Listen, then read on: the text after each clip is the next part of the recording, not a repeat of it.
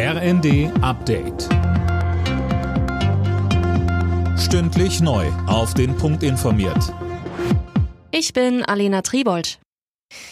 Nach dem Bodenpersonal versuchen nun auch die Piloten der Lufthansa höhere Gehälter durchzusetzen. Seit Mitternacht haben sie die Arbeit niedergelegt für 24 Stunden. Insgesamt sind fast 800 Verbindungen gestrichen worden. Betroffen sind rund 130.000 Passagiere. Die Lufthansa hat zwar ein neues Tarifangebot vorgelegt, 900 Euro mehr pro Monat für jeden Piloten. Die Pilotenvereinigung Cockpit fordert aber für dieses Jahr 5,5 Prozent mehr Geld und anschließend einen automatischen Inflationsausgleich. Ausgleich. Die an die Omikron-Variante angepassten Corona-Impfstoffe dürfen nun in der EU eingesetzt werden. Sie haben die Zulassung der Europäischen Arzneimittelbehörde bekommen.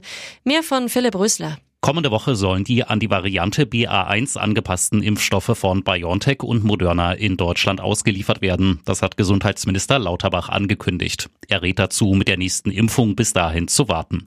Momentan verbreiten sich aber vor allem die Varianten BA4 und 5. Auch gegen diese wurden schon neue Impfstoffe entwickelt. Sie sind in der EU aber noch nicht zugelassen. Die Ampelkoalition diskutiert weiter über das geplante dritte Entlastungspaket.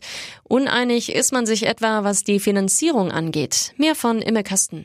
Um weitere Entlastungen bezahlen zu können, fordern SPD und Grüne eine Übergewinnsteuer für Unternehmen, die von den hohen Energiepreisen profitieren. Das lehnt die FDP allerdings ab. Einig ist man sich bisher lediglich, dass neue Entlastungen schnell bei den Menschen ankommen müssen.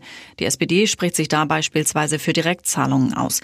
Heftige Kritik kommt unterdessen aus der Opposition. CDU-Chef Merz sagt, dass es bis jetzt praktisch keine Ergebnisse gebe, erstaune ihn.